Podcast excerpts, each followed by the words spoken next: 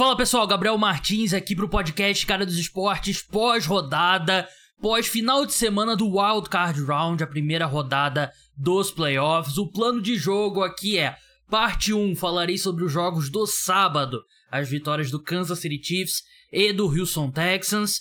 Parte 2, que vai estar no feed, postado na madrugada de domingo para segunda. Green Bay Packers e Dallas Cowboys e Rams e Detroit Lions. Na madrugada de segunda para terça, postarei um episódio falando dos dois jogos da segunda-feira, Eagles e Bucks, Bills e Steelers. Então escute as três partes desse programa. Não deixe de se inscrever, deixa like se você estiver no YouTube, se inscreve no canal, segue no Spotify, deixa cinco estrelas no Spotify, que é muito importante. Segue no aplicativo de podcast que você usa para escutar o podcast, obviamente. Último recado, vocês devem ter visto nas minhas redes sociais, eu fechei um, um ad muito legal com o Cartola Express, que tá agora com a disputa do futebol americano. Não é apenas basquete e futebol, tem Fórmula 1 também, tem o futebol americano também. Tem disputas de um jogo só da pós-temporada, tem disputa de vários jogos, é bem legal. Crie sua conta, tem um link na minha descrição que eu vou deixar crie sua conta, que é uma forma de você apoiar o podcast e é muito legal. Eu posso falar, eu joguei nas últimas semanas ali e achei bem divertido. Você pode escalar os times e tal, e não tem aquela coisa do cartola de longo prazo, né? Você pode fazer ali por um jogo, por, por um final de semana e tal. É muito legal. É, você escala o time com seis jogadores, é bem simples, tem a pontuação lá toda explicadinha. Tem o link na descrição, usa lá. E se você usar o meu cupom, isso mesmo, meu cupom, bônus playoffs, tudo junto, você vai ganhar um bônus para poder jogar e concorrer a prêmios. Então, dá essa moral, vamos apoiar o é mais uma forma de você apoiar o podcast Cara dos Esportes. Dados recados, vamos para o programa. O Houston Texans atropelou o Cleveland Browns no primeiro jogo do Wild Card Round, 45 a 14. Um jogo que o primeiro tempo foi até equilibrado, né? Os Texans foram vencendo pro intervalo 24 a 14. Os Browns chegaram a virar o jogo depois de começarem atrás.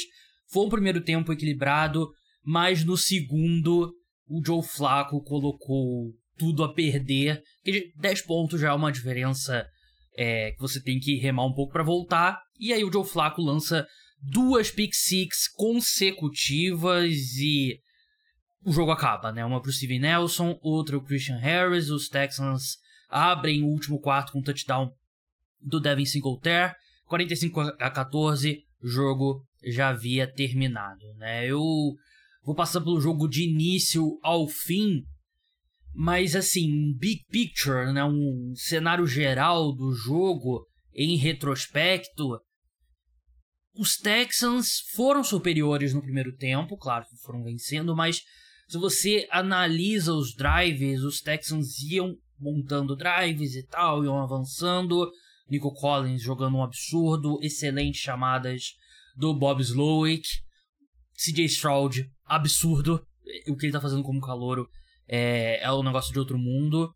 Enquanto os Browns, os dois drives que eles fizeram touchdowns foram duas big plays, né? Uma do David Njoku e outra do Harrison Bryant, né? Porque acho que o único ponto negativo dessa defesa dos Texans nesse sábado foi que ela não marcou bem os Tyrants da equipe, né? O Njoku, os Tyrants do adversário, né? O Njoku e o Harrison Bryant. Então, esses dois, essas duas big plays colocaram o Cleveland Browns no jogo por um tempo, né? Até os Texans abrirem é, 10 pontos de vantagem no final do segundo quarto e aí tudo que aconteceu no terceiro, quarto, quarto.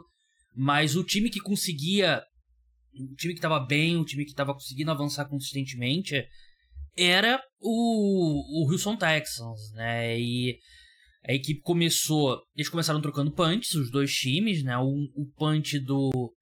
O dos Browns não teve um, um bom jogo. Teve uma quarta para três jardas no meio do campo, logo no começo da partida, que os Texans foram pro punch, que eu fiquei um pouco preocupado, mas os Browns não conseguiram fazer nada. E depois, numa quarta para duas jardas na linha de gol, né? duas jardas para endzone. Eles de novo foram pro, eh, foram pro field goal, foram chutar ao invés de é, tentar a conversão, que eu também não gostei, mas acabou não fazendo muita diferença, né? Os Browns fizeram o touchdown depois desse field goal, né? Muito graças a uma, uma big play do Joe Flacco pro David Njoku, né? 45 jardas. Os Texans respondem com um touchdown também, que teve é, uma corrida longa de 29 jardas pro Devin Singletary, depois teve o touchdown do CJ Stroud pro Nico Collins, que ele virou o Julio Jones no auge, o Nico Collins, né? O ajuste de, de corpo, as, as rotas que ele tá correndo, é um negócio de outro mundo após a recepção, e ele que é muito grande, é, ele tá jogando muito bem mesmo. E aí teve um início ali de um pânico, né? Porque o Larry Mitanso, por algum motivo, estava no time de bloqueio de extra point, de bloqueio não, desculpa, de bloqueio para o extra point do Houston Texans, um companheiro de equipe cai na perna dele, mas acaba não sendo tão sério, ele volta depois para a partida. Os Browns fazem um touchdown dessa vez com uma big play pro Harrison Bryant, né? Um avanço. Foram de quantas jardas? Uh, foram 65. Não, desculpa. Foram 47 jardas, é muita coisa. Os detalhes, quantas jardas foram jogadas, é, às vezes é difícil achar. Eles conseguem o touchdown, e aí os Texans respondem com um touchdown longo pro Brevin Jordan, né? O Tyrande da equipe, que mostrou uma, uma explosão absurda. Tyrande, apesar dele usar a camisa 9, que é um absurdo. Já falei aqui a minha insatisfação com a mudança das regras dos números, né? E aí o jogo tava equilibrado, tava equilibrado, teve, os times trocaram punches, até que o CJ Stroud faz um passe longo de 37 jardas pro Dalton Schultz, que tinha sofrido um fumble horrível é, logo um dos primeiros drives, na primeira ou na segunda campanha da equipe, e abre aí 24 a 14. Também teve uma jogada que o Nico Collins ele consegue se desmarcar, mas a, não, o passe fica muito longo para ele. Né? Talvez ele tenha desistido um pouquinho na rota, mas ele estava livre, o CJ Stroud poderia ter achado né, no, no field goal dos Texans. Então, 24 a 14, a sensação é que poderia ter sido pior ainda pro, pro Cleveland Browns. E aí no, no segundo quarto a, a vaca vai pro brejo. Duas pick six consecutivas do, do Joe Flacco, né? Duas interceptações retornadas para touchdown. Ali ficou bem claro que a mágica do Joe Flacco chegou ao fim. Ele foi sacado numa quarta para seis no drive seguinte e aí acabou o jogo basicamente, virou tudo garbage time. Teve um touchdown ainda do, do Devin Singletary grande jogo do Houston Texans. O Bob Slowick, que é o coordenador ofensivo da equipe, ficou bem mais caro depois dessa partida e vai ter ainda mais interesse. Não que o, todos os times que basicamente têm um cargo disponível para head coach vão querer contratar o Bob Slowick e a pedida dele salarial só ficou maior porque o primeiro tempo dele foi espetacular. Mas não tem como falar do CJ Stroud. É, não tem como não falar do CJ Stroud, né? O cara talvez provavelmente seja a melhor temporada de calor que eu vi um quarterback fazer. Eu colocava nesse posto no meu coração a temporada de calor do Robert Griffin III em 2012. O próprio Andrew Luck em 2012 também entra na discussão. O Baker Mayfield em 2018. O Cam Newton em 2011, todas grandes temporadas de calouro. E hoje, se eu tivesse que dizer, eu diria que o CJ Stroud teve a melhor temporada de calouro que, que eu vi desde que eu comecei a acompanhar a NFL. Acho que o fato dele ter se machucado na reta final, estranhamente, ajudou um pouco a tirar o hype dele e da equipe, né? Porque ele desfalca a equipe alguns jogos por conta de lesão. É, uma, foi uma concussão que ele sofreu, né? E aí quando ele volta, o Tank Dell tá machucado e tal. Mas é, é absurdo o que ele faz, né? a força que ele tem no braço, a precisão dele, o, como ele se move no pocket. Ele parece um, um, veterano de 10 anos se movendo no pocket, né? É um absurdo mesmo. Ele é ajudado pelo esquema, claro, mas você tem que ter um quarterback desempenhando o esquema, né? E o CJ Stroud maximiza tudo que os Browns, que os Browns, os Texans querem fazer ofensivamente. Nico Collins também que salto que ele deu. Ele foi draftado em 2021 pelo, pelo Houston Texans. E é até é engraçado que na, durante a transmissão o, o Noah Eagle, narrador da TV dos Estados Unidos, péssimo, inclusive, se não fosse o pai dele, não fosse o Ian Eagle, que é um baita narrador. Ele faz NFL também, mas eu gosto muito mais do, do Ian Eagle fazendo NBA, né? Ele faz as transmissões dos jogos dos Nets. É, ele falou, né, que o, o Nico Collins ele mudou um pouco os hábitos dele, ele começou a fazer yoga e pilates na off-season, tal, para melhorar o core dele, né, o, flexibilidade, esse tipo de coisa. E até eu vi um tweet brincando, pô, será que o que mudou no Nico Collins foi que ele passou a fazer yoga ou que ele foi do Davis Mills pro, do, pro CJ Stroud, né? Só, só o tempo dirá qual vai ser a, a diferença, né? A verdade é que Nico Collins não era nada assim o CJ Stroud, né? Assim, um monte desses caras não eram. E o CJ Stroud é um, realmente é um absurdo. Eu achei que a defesa dos Texans foi muito bem também. E que jogo do Darius Stingley, né? Ele que ele a primeira temporada dele foi muito ruim, a segunda foi bem melhor e hoje, porra, hoje que eu tô gravando aqui logo depois do, do jogo, né? Ele ele botou o, o Amari Cooper no, no bolso, né? O Amari Cooper teve quatro recepções para 59 jardas em cinco alvos e foi tipo duas recepções só com a marcação direta do, do Darren Singley. Grande jogo dele, grande jogo. Ele no segundo ano ele se tornou o cornerback que a gente esperava no draft. Ele foi selecionado antes do South Gardner, não era nenhum absurdo na época. Na época do draft eu preferia ele ao South Gardner. Claro que o South Gardner virou um, um cornerback absurdo, para mim o melhor cornerback da NFL. Mas o que o Darius Stingley fez esse ano não tá tão longe assim. Como eu falei, o meio do campo ali, de repente, você deu muito espaço pros tight ends, mas eu acho que você não tem como criticar essa defesa dos Texans. Foi realmente uma atuação quase perfeita. Do lado do Cleveland Browns, a defesa, tirando o Jeremiah Uso Koromoa, a defesa foi muito mal, né? O JOK, linebacker da equipe, ele lida muito com lesões, mas quando ele tá em campo, ele é esse cara, esse linebacker super veloz que ele faz um diagnóstico muito rápido das jogadas e usa a velocidade dele para chegar. Foram quatro tackles atrás da linha de scrimmage, teve uma sequência que foram dois consecutivos. Tirando ele, ninguém mais apareceu. Miles Garrett, cara, a sorte dele é que o o prêmio de defensor do ano, a votação já fechou. Porque ele não apareceu nesse jogo, né? Méritos pro Houston Texans que conseguiram minimizar o Larry Tunsil mesmo depois da lesão fez uma partida muito boa, mas não é só o Larry Tunsil bloqueando o Miles Garrett um a um, né? E teve ajuda e teve muita jogada. Você corre, você através do esquema, você foge um pouco do Miles Garrett, faz ele perseguir a jogada, coloca uma marcação dupla em alguns momentos. Ele não teve impacto.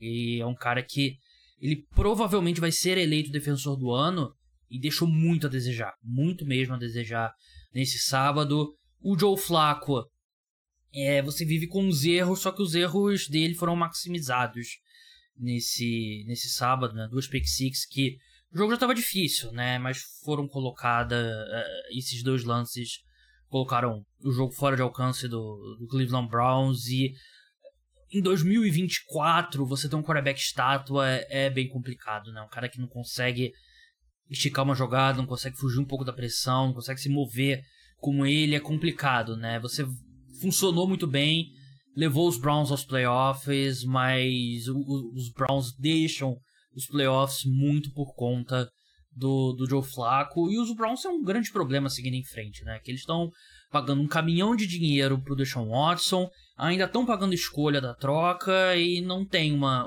não tem uma definição na posição. Eu ficaria surpreso se o Joe Flacco voltasse. Eles não têm outro, outra opção que não seja vamos fazer, vamos tentar fazer o Deshaun Watson funcionar.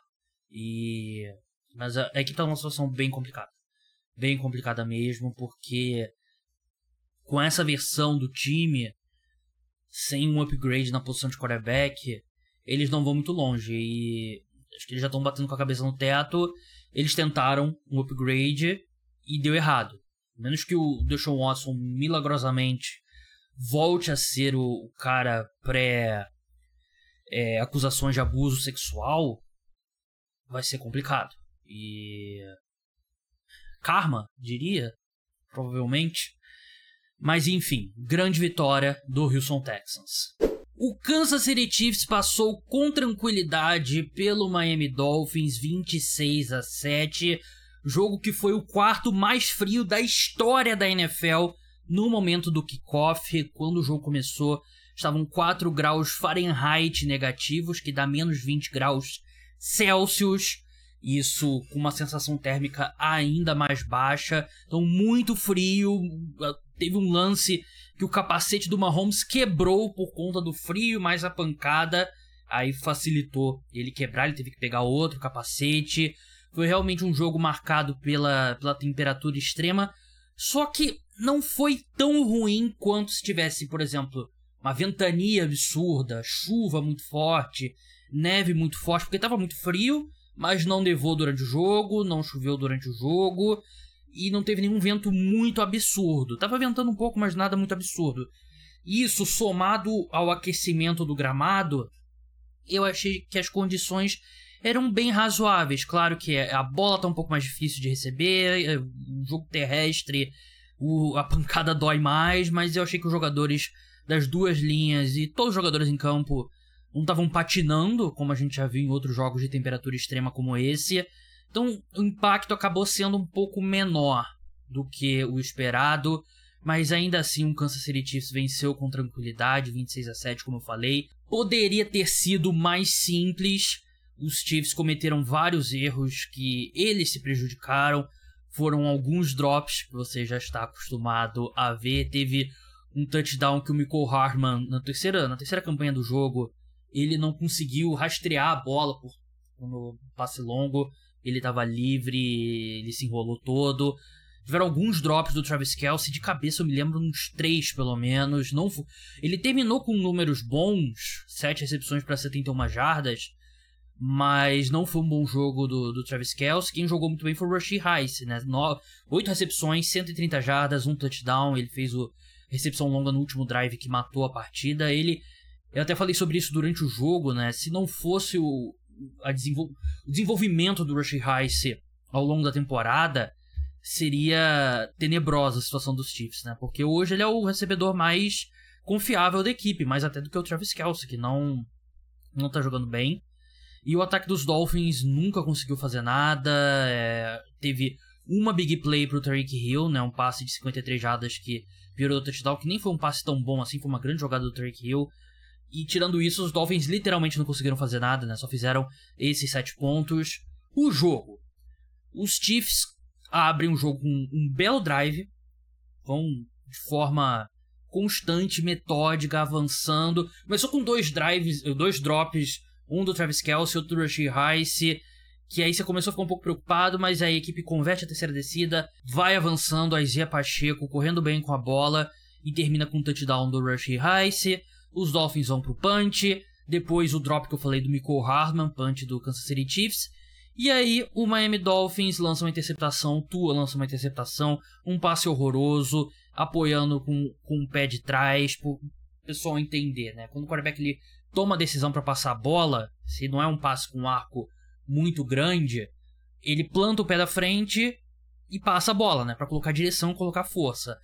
Quando você tá no, com peso no pé de trás, que no caso do tu é o pé esquerdo, mas no caso de quarterback destro é o pé direito, a bola a tendência é ela subir mais, né? Porque você faz mais isso quando você quer fazer um passe com um arco muito grande e tal.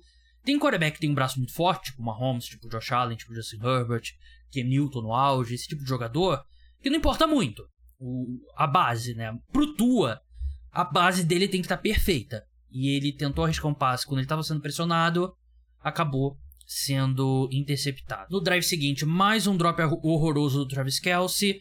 Foi uma campanha longa que termina num field goal. Aí vem o touchdown do, do Miami Dolphins, como eu falei, um, uma recepção do Turk Hill muito bonita que ele conseguiu transformar no avanço de 53 jardas e o touchdown. Aí os Chiefs abrem 13 a 7 na próxima campanha com um field goal. É, equipe tá tendo, como você tá vendo, né? Equipe teve problemas para entrar na red, zone, para fechar drives. Aqui o Mahomes conseguiu converter uma quarta descida com as pernas, foi bem bonita. 13 a 7.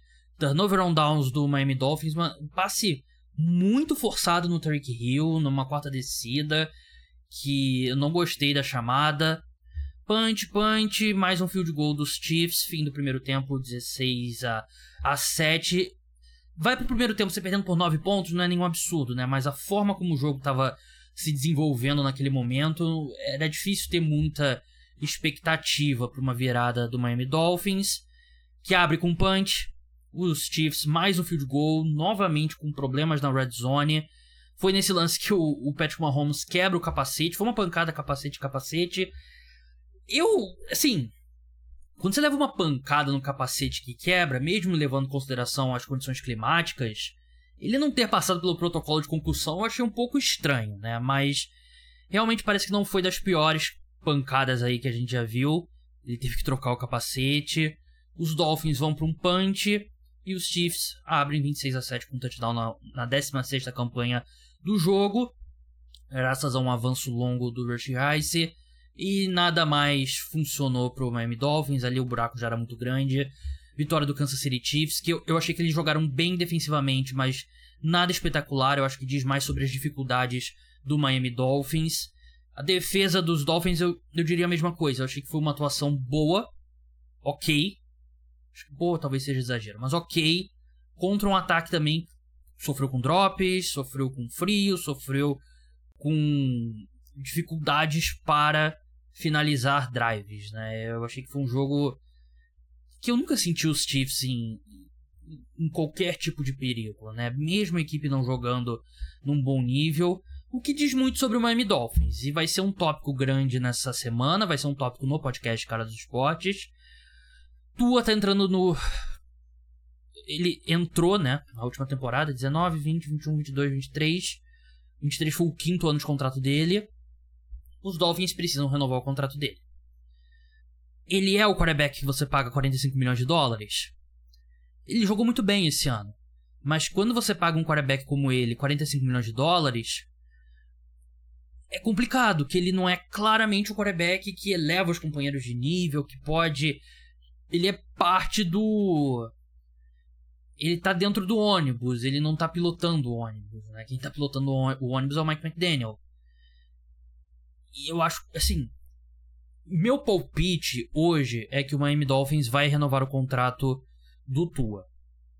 Se eu faria isso, provavelmente não. Mas a gente vive num mundo real que a gente sabe que é muito difícil abrir, de, abrir mão de um quarterback que você selecionou na primeira rodada que jogou num bom nível. Ele jogou num bom nível esse ano. Ele teve determinado momento que ele parecia que ia ser MVP. Só que cada vez que os Dolphins precisaram do Tua, ele não apareceu. Então é uma questão complicada. A equipe precisaria de muita coragem para abrir mão dele e não tem opções melhor, tem opções mais baratas, mas não tem um quarterback melhor do que o Tua disponível fácil, né? Você vai falar de Kirk Cousins vindo de uma lesão no tendão de Aquiles, você vai falar de Gardner Minshew, Jacoby Brissett. Não são quarterbacks Kirk Cousins juntando a questão física é, e a idade. Não são quarterbacks melhores, né? Num prospecto melhor, né? Só que seriam bem mais baratos. O Cousins provavelmente não. Bem mais barato não, mas mais barato. Você vai ter essa coragem de falar assim, não, em vez de pagar 45 milhões de dólares pro Tua, vamos pagar 15 pro Garner Minshew e vamos tentar trazer mais um wide receiver. É uma decisão muito dura. Por isso eu acho que os Dolphins vão renovar com Tua e aí depois se se preocupa no futuro. Eu eu acho que a situação, o, a decisão boa, o meio termo disso, seria usar franchise tag nele. Dar mais um ano, ver se ele consegue continuar evoluindo. Porque ele mostrou sinais positivos, só que ele tem muitas limitações físicas, né? O, o braço dele não é nada especial, ele não é móvel, então eu não sei se ele tem muito mais o que o que melhorar, né? E aí fica parecendo um pouco os dois caras da mesma coaching tree, né? O Kyle Shanahan com o Jimmy Garoppolo e o Sean McVay com o Jared Goff. Quem que vai ser o Matthew Stafford do, do Mike McDaniel no Miami Dolphins? Não tem nenhum cara óbvio, né? Não que o Stafford era um cara que também não era nenhuma garantia, né? Então não, não se desenha esse Matthew Stafford disponível no mercado ou então você tem que achar um Brock Purdy, né? Selecionar um cara que vai ser, sei lá, um dos 15 melhores quarterbacks da NFL na sétima rodada, com a última escolha. Aí é ótimo, porque se você tem o Tua, mas recebendo o salário do Brock Purdy, essa conta fecha, porque você tem sobra muito dinheiro para você investir no, no, resto do elenco, né? Você pode ter o George Kittle, Debo Samuel, Brandon Ayuk e o Christian McCaffrey. Mas aí se você tem que pagar 45 milhões de dólares por tua, aí a conta não fecha. Então vai ser um, é um ponto que eu quero discutir no podcast dessa semana. O que, que os Dolphins fazem com o, com Tua, enquanto o Kansas City Chiefs avança. Não, não me encantou, mas ainda assim vai ser um time muito duro de ser batido, porque tem o Patrick Mahomes. Eu achei que o Patrick Mahomes fez um jogo muito bom, mas mais uma vez os recebedores dele deixaram um pouco a desejar. Então é isso, pessoal. Vamos passar para a parte 2, jogos do domingo, aqui no feed do podcast Cara dos Esportes também. Não deixe de escutar.